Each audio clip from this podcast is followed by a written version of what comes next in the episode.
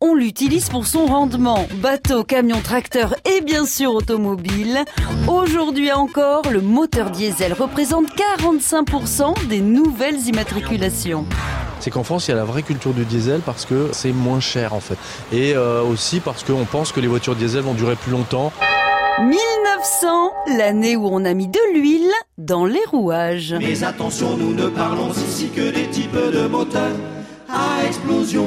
Oui L'ingénieur allemand Rudolf Diesel est un idéaliste. Pour l'instant, il ne s'intéresse pas à l'industrie automobile.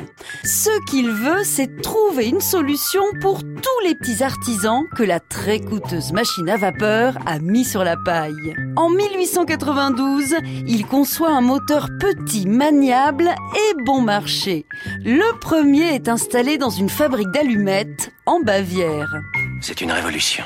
On entend bien le moteur là Mais l'ingénieur antimilitariste va voir son invention lui échapper.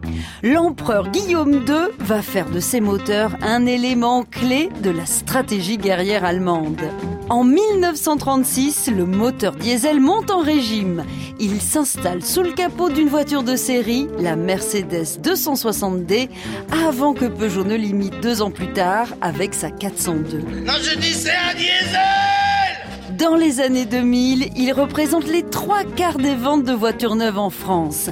Un emballement qui ne colle pas vraiment à l'état d'esprit initial de ce cher monsieur Diesel. Vous êtes pollué parce que vous êtes allergique. Allergique à quoi À la pollution. Vous croyez J'en suis sûr. Ah, Dans ce cas, je ne vois qu'une solution pour résoudre ce problème. Bravo. Et vous Moi aussi. Bravo, laquelle Supprimer la pollution. Et vous C'est ce que je pense. Vous pensez ce que je dis Oui, quand vous dites ce que je pense. Bravo. J'allais vous le dire.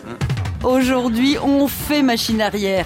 Le diesel est accusé d'être beaucoup plus polluant que prévu. Valérie Pécresse a annoncé récemment son interdiction en Ile-de-France d'ici 2030. Bref, on vient tout juste de réaliser qu'il nous pompait l'air. On n'arrête pas le progrès Non, je dis c'est un diesel À retrouver sur francebleu.fr